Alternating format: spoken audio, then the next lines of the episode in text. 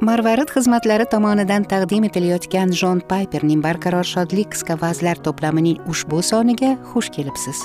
Shunga o'xshash ilhomlantiruvchi manbalardan foydalanish uchun google play do'konidan marvarid ilovasini yuklab oling yoki www marvarid org sahifasiga tashrif buyuring. Biz marvarid xizmatlarida buyuk to'lovning marvaridi ya'ni rabbimiz iso masihni hayotingizning eng buyuk xazinasi sifatida bilib olasiz deya umid qilamiz va bu uchun ibodatda bo'lamiz.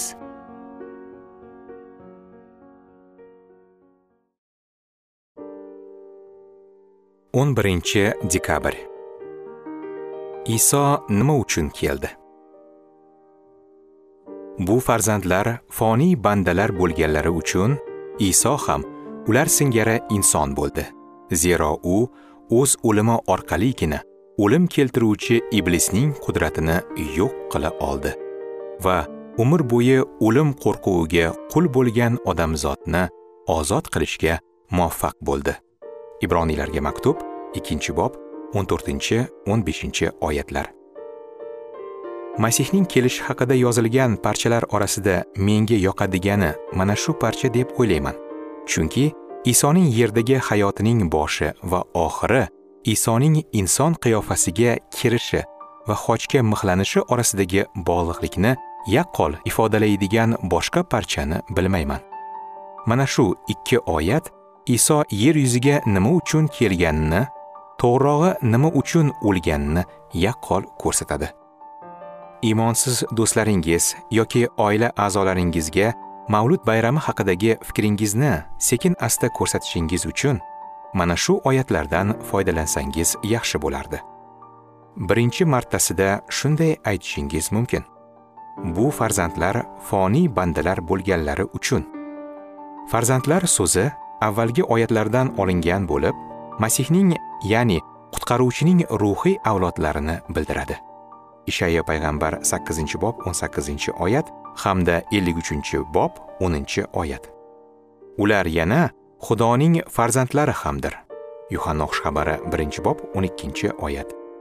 Boshqacha aytganda masihni yer yuziga yuborganida xudo o'z farzandlariga najot berishni nazarda tutgan. To'g'ri xudo olamni shunchalik sevdiki o'zining yagona o'g'lini isoni berdi. Yuhanna xabari 3 bob 16 oyat. Biroq xudo ayniqsa xudoning tarqoq bo'lgan hamma farzandlarini to'playotgani ham haqiqat. Yuhanna xabari 11 bob 52 oyat. Xudoning rejasi masihni bu olamga yuborish va o'z farzandlarini najotga erishtirish edi. Timotiyga birinchi maktub 4 bob 10 oyatga qarang. Masihni qabul qilish orqali siz ham farzandlikka qabul qilinishingiz mumkin. Yuhanna xushxabari birinchi bob 12 oyat. Iso ham ular singari inson bo'ldi. Bu esa iso inson qiyofasini olishidan avval ham mavjud bo'lganini bildiradi. U ruh edi. U abadiy kalom edi. U xudo bilan birga edi va xudo edi. Yuhanna xushxabari birinchi bob birinchi oyat. Kolosiyaliklarga maktub 2 bob 9 oyat. Biroq u tana va qondan iborat inson bo'ldi va o'z ilohiyligini insoniylik bilan qopladi. U to'la to'kis inson bo'ldi va to'la to'kis xudoligicha qoldi. Ko'p jihatdan bu buyuk sinoatdir ammo u iymonimizning asosi bo'lib kalom bizga shuni o'rgatadi. U o'z o'limi orqaligina u inson qiyofasini olishining sababi o'lish edi. Xudo pok va muqaddas bo'lgani sababli gunohkorlar uchun o'lishi mumkin emasdi. Lekin inson sifatida o'lishi mumkin edi. Uning maqsadi o'lish edi. Shuning uchun u inson bo'lib tug'ilishi lozim edi. U o'lish uchun tug'ilgandi. Buyuk juma mavlud bayramining maqsadi. Mavlud bayrami haqida bugungi kunda ko'plab insonlar eshitishi lozim bo'lgan narsa mana shu. O'lim keltiruvchi iblisning qudratini yo'q qila oldi. O'lim orqali masih iblisning qudratini yo'q qildi. Qanday? Barcha gunohlarni o'ziga olish orqali. Bu shuni anglatadiki bizni xudoning oldida ayblash uchun endi shaytonning hech qanday asosi yo'q. Xudoning tanlanganlarini kim ayblay olardi? Xudoning o'zi ularni oqlaydi-ku. Rimliklarga maktub 8 bob 33 oyat. Nima asosida xudo bizni oqlaydi?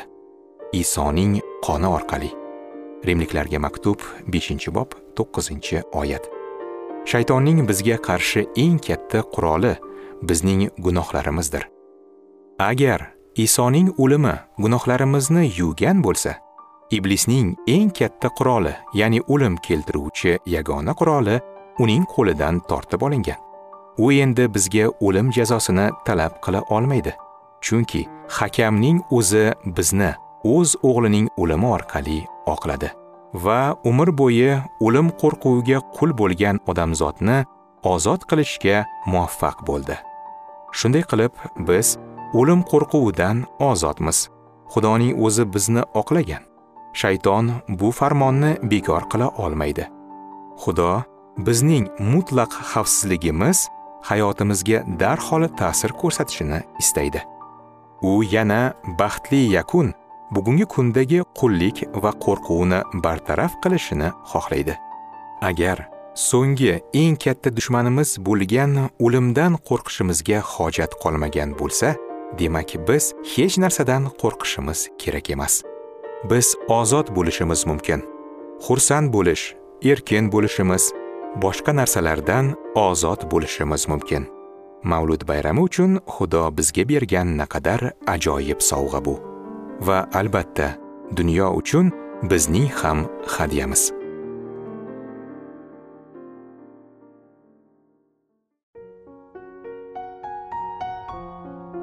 Marvarid xizmatlari tomonidan taqdim etilgan jon payperning barqaror shodlik qisqa vazlarini o'qishda bizga qo'shilganingiz uchun minnatdormiz.